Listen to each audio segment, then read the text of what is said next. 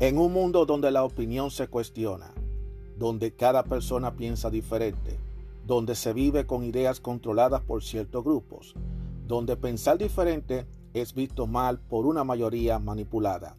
Aún existe unos cuantos de nosotros que tenemos claras nuestras ideas y que a pesar de las adversidades seguimos firmes como verdaderos guerreros y tenemos una visión abierta, una opinión a nuestra manera, una opinión abierta. Mi nombre es Juan Arturo Cárdenas y este es el podcast de Opinión Abierta. Hola, ¿cómo están todos ustedes? Sean todos ustedes bienvenidos a otro episodio más de Opinión Abierta. Mi nombre es Juan Arturo Cárdenas y le doy la más cordial bienvenida a todos ustedes por escucharme desde cualquier rincón del mundo donde me estén escuchando. Saludos a todos los que me han escuchado, saludos a los que me han estado siguiendo durante este año, saludos a los nuevos eh, personas, a la gente nuevas que están integrándose a este proyecto, saludo. Yo creo que le doy las gracias a todos ustedes por seguirme. Yo siempre todos los días le doy las gracias en los primeros minutos del programa. Esa es mi forma de iniciar este episodio de opinión abierta, que es sin duda muy especial por ser el episodio número 560 si no me equivoco, y también por ser el, el episodio que cerrará el 2023. Llegamos justamente al final del 2023. Posiblemente cuando tú escuches este audio ya vas a estar en el 2024 o quizás en un futuro muy lejano. Llegamos al 2023. Y aunque 2023 hubo cosas buenas, hubieron cosas malas, hubo cosas que no tuvieron sentido, eh, hubieron disparates, hubo mucho drama, mucho de cada cosa pasó en el 2023. Pero si hay, si hubieron algunas cosas que algunos temas que se puede decir que fueron los temas más relevantes del 2023, podemos decir que uno de los temas que más dominó el 2023 a nivel político es el tema de Trump. Donald Trump fue el tema del 2023 porque a Donald Trump, eh, Donald, Trump es un personaje muy único, señores. Es un personaje que yo creo que eh, hay que hacer una... El que vaya a escribir una biografía de Trump, yo creo que tiene que sacar todo, eh, una serie de, de cosas, porque este ha sido un personaje que va a quedar marcado, ya marcó la historia, no solamente de ser un presidente muy diferente a los demás presidentes que los Estados Unidos ha tenido, sino por ser una, un personaje que a lo largo de su vida ha sido eh, una serie de cosas, de altas y de bajas. Y a veces yo pregunto, ¿qué pasa por la cabeza de Donald Trump en algunas ocasiones? Si es que en algún momento por la cabeza de Trump pasará el pensamiento de que esto me pasó por meterme en esta vaina porque mi hermano, si Trump hubiera sido otro tipo de, persona, Trump se hubiera quedado llevando su vida de empresario y no le hubiera importado lo que hubiera pasado. Pero se metió en la política y eso da el ejemplo de que, señores, no hay una cosa más bárbara que meterse en política, mi hermano, porque la política es un maldito show. La política es un show, la política es la política, ay mi madre el que se mete en la política, si tú quieres ver tu vida, eh, tú quieres ver tu vida complicada y tú quieres complicarte y joderte la vida, métete a político, que eso es lo, eso es lo, número uno que te va a llevar directamente a esa situación. La otra eh, pudiera ser el rango de ser una persona religiosa, pero yo no, voy a dejar a los religiosos tranquilitos por el momento. A Trump le han hecho de todo y a pesar de que por un lado le han sacado expediente, Trump está en un un famoso juicio político, eh, que lo quieren enjuiciar, porque aquí meter a Trump preso, le están haciendo la vida imposible. Y todo porque ese expresidente se le ocurrió la idea de él ser candidato presidencial. Él todavía no es el candidato oficial, porque todavía tiene que haber una convención y que, tiene que ser elegida por el Partido Republicano para ver cuál es el candidato, porque hay otros candidatos también que están ahí en la competencia, pero él, él fue el primero que se dijo que él va a ser el candidato de la presidencia de los Estados Unidos. Mucha gente me preguntará, pero ven acá, si él fue presidente de los Estados Unidos, ¿es legal que, lo, que él pueda volver a aspirar a la presidencia? Y la respuesta es sí, legalmente sí le corresponde. Eh, yo estuve investigando y es verdad, mucha gente no, no había caído en cuenta eso. Cuando una persona es candidata presidencial y es electo presidente, solamente puede gobernar dos veces.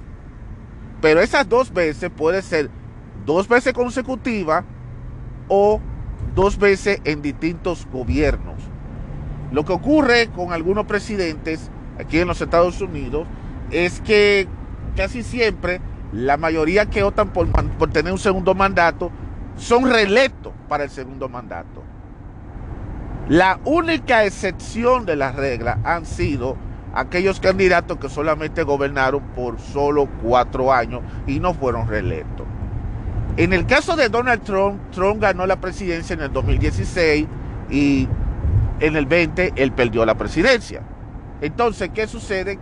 Que como él solamente tuvo un periodo presidencial, técnicamente él puede volver a aspirar a la presidencia y a él no lo puede rechazar. Ahora, ya si él, vamos a poner en el hipotético caso de que hubiera, él hubiera sido reelecto en el 20, ya él no puede, por defecto, ya aspirar a la presidencia. O sea que tiene que cumplir con su presidencia como debe ser y ya tiene que el partido al que él represente ya buscar un candidato ya, y, pero ya no puede ser la misma persona salvo de que exista algunas modificaciones en la constitución de los Estados Unidos, pero como está la cosa ahora mismo, yo no creo que eso va a ser factible.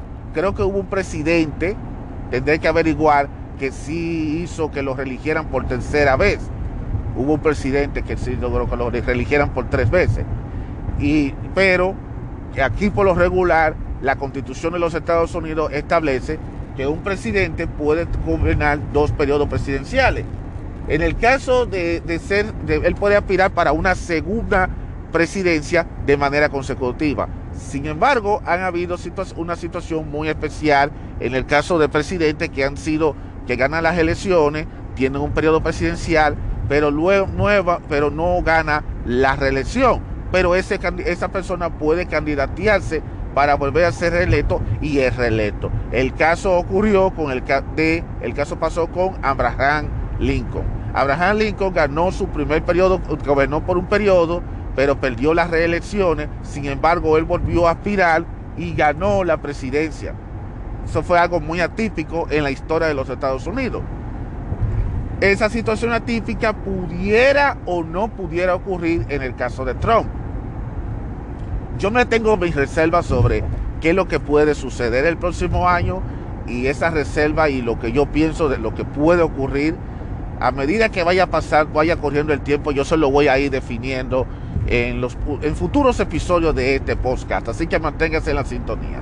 Lo cierto de caso que le han, le han puesto un montón de imputaciones a, a Trump, un montón de acusaciones, porque ahora lo que se está tratando de hacer es que el partido del gobierno, el partido que está gobernando en la actualidad, no lo quiere ver en la presidencia y ellos están buscando la forma de enjuiciarlo y la acusación que están por la cual a él se le está dando el, juicio es debido a que a la insurrección, a la acusación de la famosa insurrección que hubo el 6 de enero del 2020, donde se, donde se metieron unos manifestantes adentro del Capitolio y que hicieron lo que pasó, que es otro tema que por cierto yo me mantengo en mis reservas, yo no voy a dar mi punto de vista. Sí fue algo muy bochornoso, de hecho hay un episodio, de los primeros episodios de este podcast, que si ustedes regresan hacia el 2020 ustedes lo van a encontrar. Eh, yo hice un episodio especial y, mostré mi frustración, que cosas como esas no se veía en este país, pero aún así yo, con todo lo que yo he visto en los últimos cuatro años ya que, que han pasado, ya yo tengo un panorama diferente de qué fue lo que realmente ocurrió. El asunto no, el asunto no es saber qué fue lo que ocurrió, porque se vio a legua qué fue lo que ocurrió, sino para qué ocurrió y para beneficiar a quienes ocurrió eso.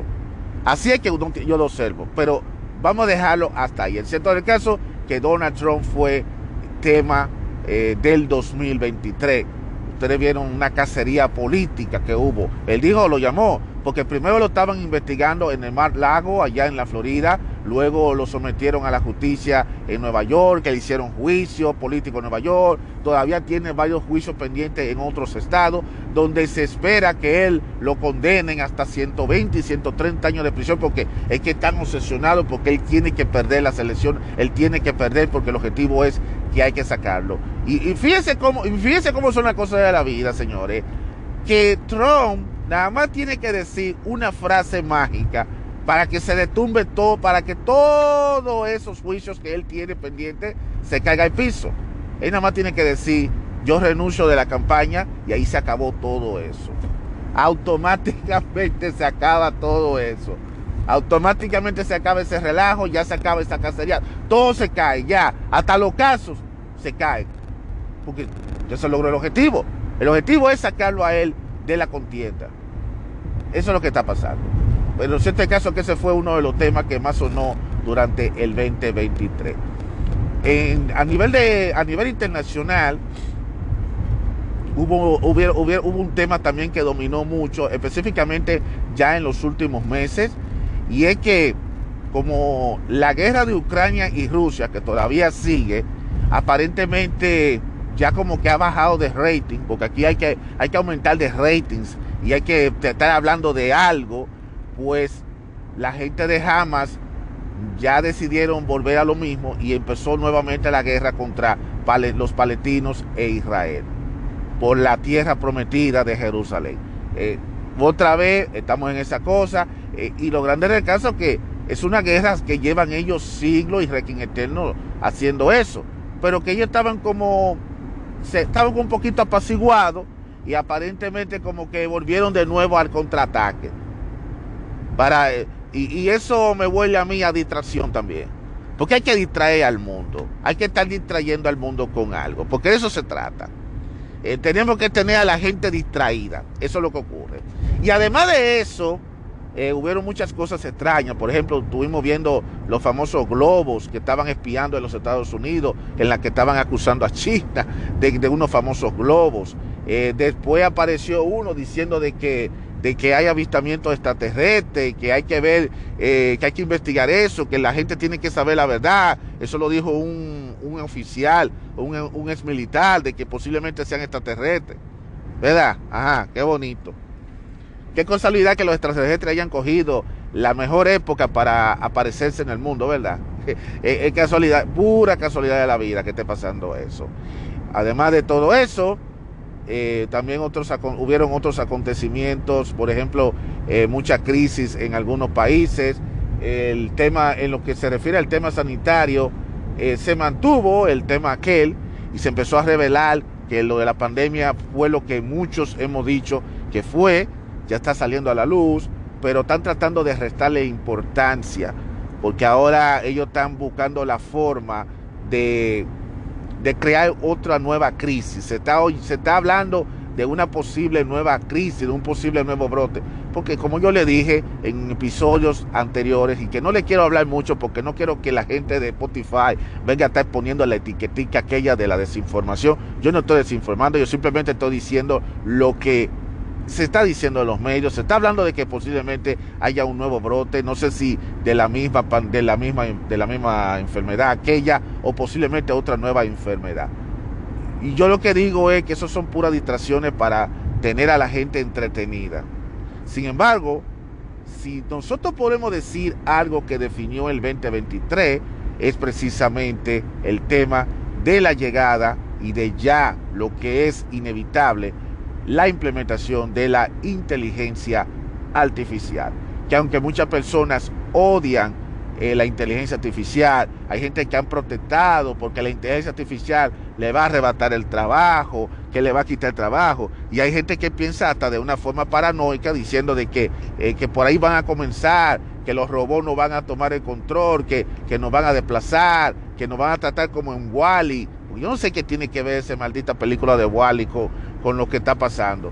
Pero bueno, el caso es, eh, el caso es que ese ha sido el tema de, el tema que ha dominado a nivel de la tecnología. Eh, comenzaron con el boom de del ChatGPT, la palabra ChatGPT se empezó a sonar, la palabra que se ha convertido, la palabra, una de las palabras del 2023 son las siguientes, la famosa palabra prompt, prompt fue la primera palabra, la palabra ChatGPT fue la otra palabra, OpenAI, que fue la empresa que, ha creado el ChatGPT, Midjourney, general, de tú escribes, pon, una, un, un núcleo, pon la tierra, dibuja, diseña la tierra y te pone la tierra. Y ahora no solamente puedes generar imágenes, generar textos, generar historia, ahora tú puedes hasta hacer videos. Imagínate todas las cosas que se puede hacer ya en la actualidad con la inteligencia artificial. Millones se convirtió ya también en otro boom aunque ya ahora tienen otras, otros tipos de plataformas que han logrado poco a poco superar estas cosas. O sea que toda la inteligencia artificial ya es relativamente una realidad, aunque la gente critique, que la gente hable, aunque la gente diga lo que diga, que a mí no me gusta, que esto y cuarto, la, la inteligencia artificial es una realidad. Yo lo digo a la brava, que más que ponerse paranoico y ponerse medio chivo porque ah, que tú vas a perder tu trabajo, eh, lamentablemente lo inevitable va a ocurrir, pero no puede ser que a lo mejor no sea como la gente esté pensando, porque tampoco debemos ir por lo exagerado.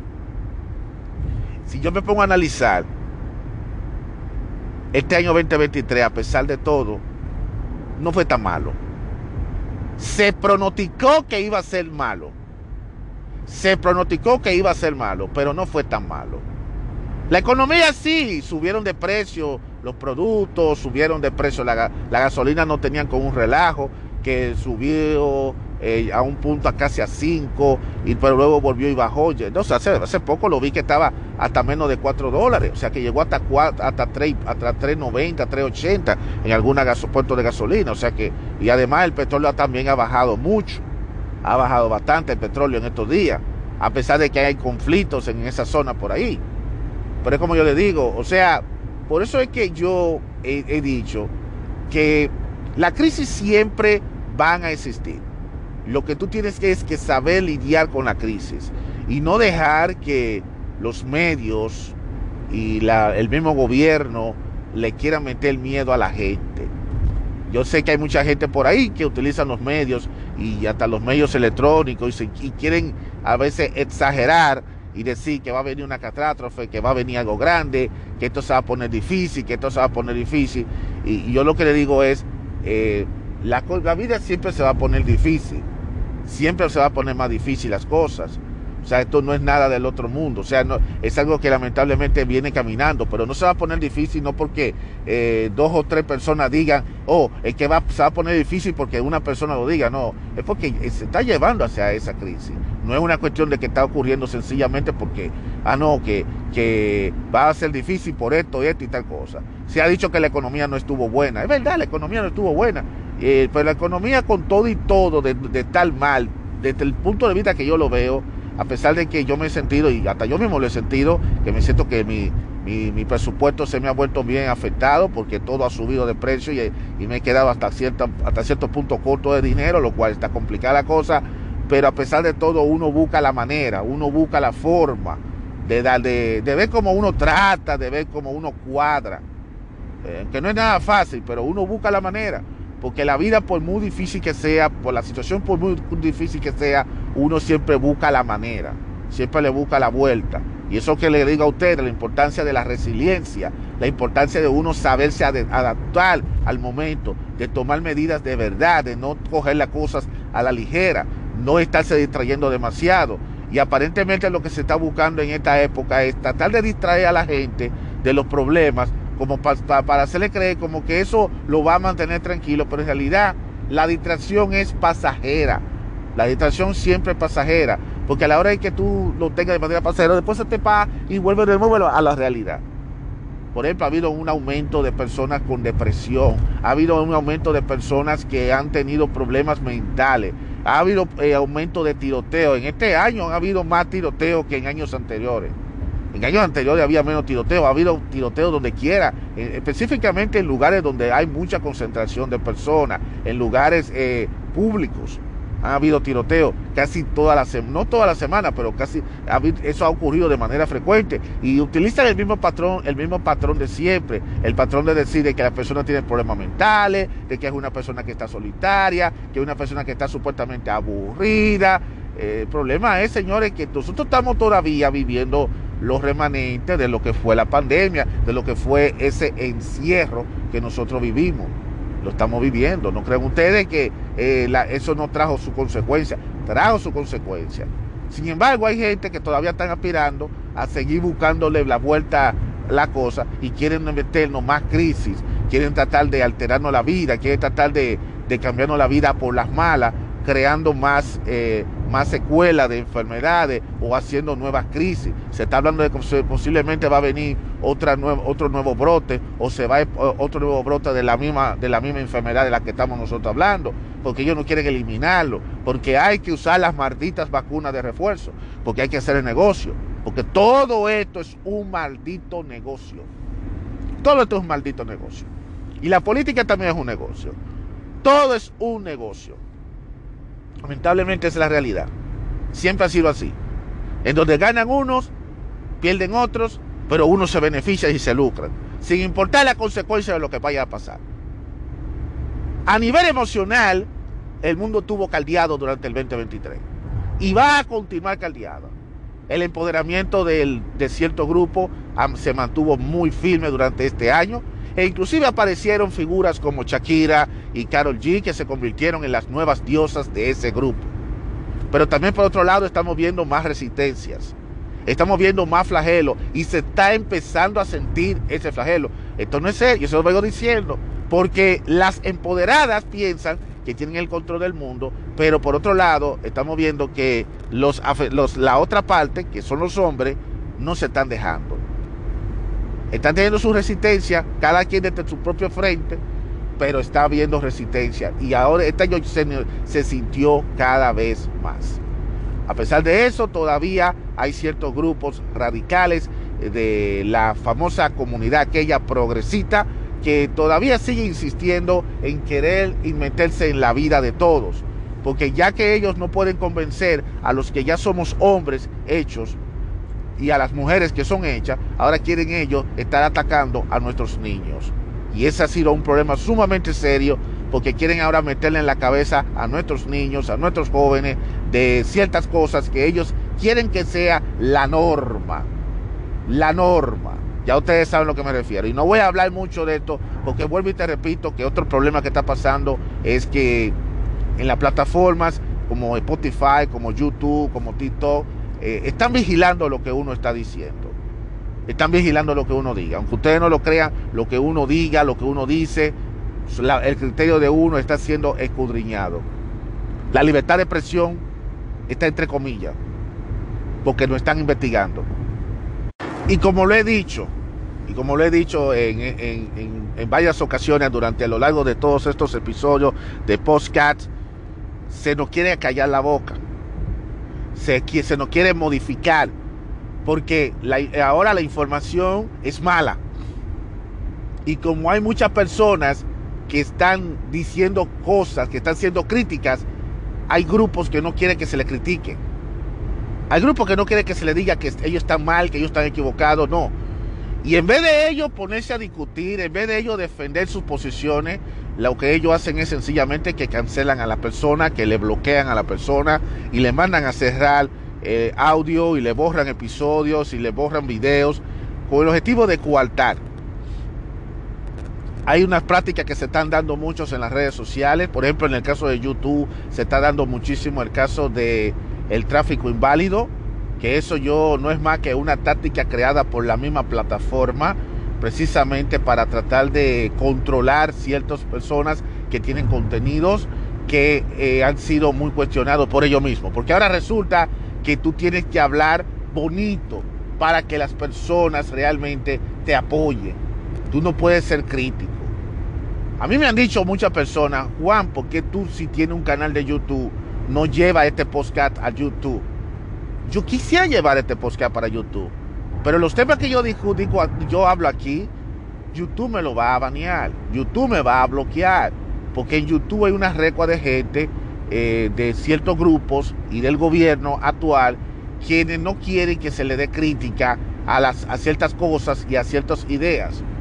Ellos simplemente quieren eh, tratar de callar boca, porque ellos quieren mantener la narrativa de ellos activa, porque la narrativa de esos grupos es la narrativa que va, no la narrativa que yo doy. Yo no soy un revolucionario, pero yo tengo mi mente crítica. Hay cosas que yo no estoy de acuerdo, hay cosas que yo digo que están mal, y yo tengo todas mis razones de hacerlo. Y yo como persona tengo todo el derecho de pensar de esa manera. Pero ese pensamiento que yo tengo y el pensamiento que hay muchas personas que están teniendo, que están teniendo, están siendo cada día más haciéndole boicot, haciéndole boicot. Ah, ¿Por cómo? Tratando de hacer eh, tráficos inválidos y acusarte de hacer tráficos inválidos y de algo todavía mucho peor, y es el caso del shadow banning. Shadow banning, que es que estos tipos de contenido no están llegando al público, simplemente están siendo eh, ignorados por, la, por el algoritmo de la plataforma para que la gente no logre ver esa información, al menos que no esté suscrito. Y entonces eso genera de que haya poca visibilidad de la persona, de lo que publican, para que al final esa persona desista o se rinda y que al final ese video con el tiempo lo borre porque considera que el público no lo quiere ver. O sea, están haciendo que el contenido como esto no sea interesante y que no tenga accesibilidad de nadie, precisamente para que se desista. Y lo que hay detrás tanto del tráfico inválido y del shadow banning, que de cual yo voy a hablar en otro episodio sobre ese tema, es sencillamente que están buscando la censura de ciertos temas. Y, y me, da, me da coraje pensar que en pleno 2023, ya 2024, siglo XXI, mi hermano, todavía se esté, se esté hablando como si fuera, como si fuéramos un país de, un país de tercer mundo, en la que existe el totalitarismo. Aquí se está llevando el mundo a un maldito totalitarismo en la que solamente se quiere imponer unas ideas, pero nadie puede criticar esas ideas, nadie puede cuestionarlas que esté mal. No, eh, está mal, hay que callarle la boca a esta persona, o hay que tirar a esta persona de loco, o hay que esta persona hay que hacerla antisocial. Y ese es el problema. Y, es, y lo que estamos viendo es eso mismo. Yo no diría que yo no me siento afectado con esto, pero puede también que sea que a lo mejor yo me vea afectado, porque quizá a lo mejor hay muchos temas aquí que yo he tratado en Spotify, que quizá Spotify, no, no estoy diciendo que Spotify lo esté haciendo de manera directa, pero puede ser que a lo mejor el algoritmo a lo mejor haga que no llegue a donde tenga que llegar. Eso es así. Y lamentablemente son cosas que a veces uno no lo puede controlar, son cosas que a veces uno busca la manera de, ver cómo uno trata por todos los medios de no, de no caer en esa situación, pero son cosas que realmente se están, se está viendo muchísimo. Yo lo digo porque en YouTube está pasando bastante eso y yo que soy también creador de contenido en YouTube lo estoy notando y lo he visto y han habido muchas denuncias por parte de muchos creadores de contenido de que aparentemente hay como una especie de un complot contra creadores que quizá tienen ciertos temas que a lo mejor a estas plataformas no les conviene que se esté divulgando. Eso es todo. Y, lo digo a la brava se está censurando a todo, todo, porque hay un grupo que quiere que su narrativa sea la que se imponga por las malas a la gente. Y lo malo de todo esto es que poco a poco ellos están ganando esa batalla. ¿Por qué? Porque por un lado le están haciendo el shadow banning, le están haciendo el tráfico, el problema del, tráfico inválido, le están mandando la cancelación de cultura a muchos. Ellos están con su política de, ah, que que este es lo que está desinformando. Ah, desinformación, vamos a borrártelo. O esto es algo de, eh, odio contra cierto grupo, no, vamos a borrarlo. O cualquier tipo de reporte que hagan falso, sin ellos investigar si es cierto o es falso, te, te mandan y te cierran el canal, te cierran tu, tu contenido y te lo borran. Eso está pasando hoy, ahora mismo. Eso está pasando. Y no solamente eso, sino que también a la misma vez hay una sociedad que todavía sigue creyendo todo lo que de que se, está comiendo el cuento de esa narrativa que le están vendiendo esos grupos, esa narrativa que todavía se lo están comiendo, todavía se ponen a estar viendo a medios como Univisión, Telemundo, CNN, Fox News eh, y eh, MSNBC, todos estos medios, la misma gente de Disney, todo esto. Y, y aparte de eso lo estamos viendo manifestado en diversas cosas, como por ejemplo en películas. Hay muchas películas que se han hecho este año que pareciera que lo que nos están tirando en la cara, nos quieren tirar en la cara eh, un propagandismo que de sus narrativas. Y ya ustedes saben a lo que me refiero. ¿Y, ¿Y, cuáles han sido los resultados? De facto, nefastos los resultados porque ellos consideran, porque ha habido problemas de, taquilla, la gente no quiere saber de las películas, la gente no va, le da asco ver este tipo de películas, pero aún así siguen insistiendo, siguen haciendo dinero y a las empresas que están detrás de todo eso no les importa perder dinero, porque el objetivo de ellos es que a ellos no les importa perder porque como quiera, ellos, a ellos te tienen asegurado su, su, sus ganancias. No importa lo que ellos pierdan, ellos siempre van siempre van a recibir una, una especie de subsidio por otro lado para compensar los, daños, y, las pérdidas. Eso siempre va a pasar, lamentablemente, porque aquí se quiere imponer una narrativa y es una narrativa que está conectada con el 2030. Yo no he querido hablar del tema del 2030, precisamente porque no quiero meterme en, no quiero meterme en eso del problema este de, de esta narrativa. La narrativa del 2030, que, el, que se quiere lograr ciertos objetivos para el 2030 y yo en lo personal digo que esta narrativa no se va a cumplir, no se va a cumplir todo, de 100% no se va a cumplir, porque ya se está hablando del 2050. Por eso, por algo, por algo se está hablando del 2050. Pero de toda manera, eso es lo que está sucediendo. Eso es lo que ha estado sucediendo. Eh, ¿Qué yo pienso del 2024? Yo voy a, tener la mente, voy a tener la mente en blanco. Las cosas van a seguir como están, van a ocurrir nuevas situaciones, nuevas cosas. Eh, vamos a ver que, con qué nuevo nos va a traer el 2024. Y vuelvo y les repito, aquí la parte más importante no es lo que va a suceder a mi bien o mal. Aquí lo que importa es que uno tiene que procurar de llegar vivo hasta el último día del 2024 y volver a, a repetir el mismo ciclo que nosotros estamos haciendo de recordar cómo fue todo el año. Ese es el mayor reto, llegar hasta el último día, hasta el último minuto, hasta el último segundo del año vivo. Ese es el mayor reto que todos nosotros tenemos. Olvídate de lo demás. Olvídate del mundo, olvídate de, que, de lo que va a pasar a nivel de la política, olvídate de, de, la tecnología, de las narrativas, de las ideologías, todas esas cosas, lo que va a pasar, va a pasar. Lo que importa es cómo tú, cómo cada uno de ustedes van a enfrentar estas situaciones, es lo que importa. Y en estos momentos, yo le, pido, le, le digo a todos ustedes que independientemente de lo que vaya a pasar, hay que seguir para adelante. Independientemente de lo que vaya a pasar, hay que ser positivo. Independientemente de lo bueno, lo malo que nos depara cada uno de nosotros, simplemente seamos firmes. Seamos totalmente firmes. Eso es lo único que debe importar en estos momentos. Porque después de todo, eh, siempre vamos a seguir viendo este teatro, vamos a seguir viendo este carnaval que es nuestra vida, que es este mundo, porque acuérdense que la vida es una y uno respira hasta el último momento, que hasta que la vida le diga ya, eh, ahí hasta ahí que tú estás respirando. Así que cada día más hay que valorar la vida, bien o mal, simplemente lo que tú tienes que hacer es sencillamente es vivirla. De eso se trata. A veces no hay que preocuparse por lo que va a venir, sino más bien prepararse. Y sobre todo prepararse mentalmente y emocionalmente, porque es la parte que muchas veces la gente olvida.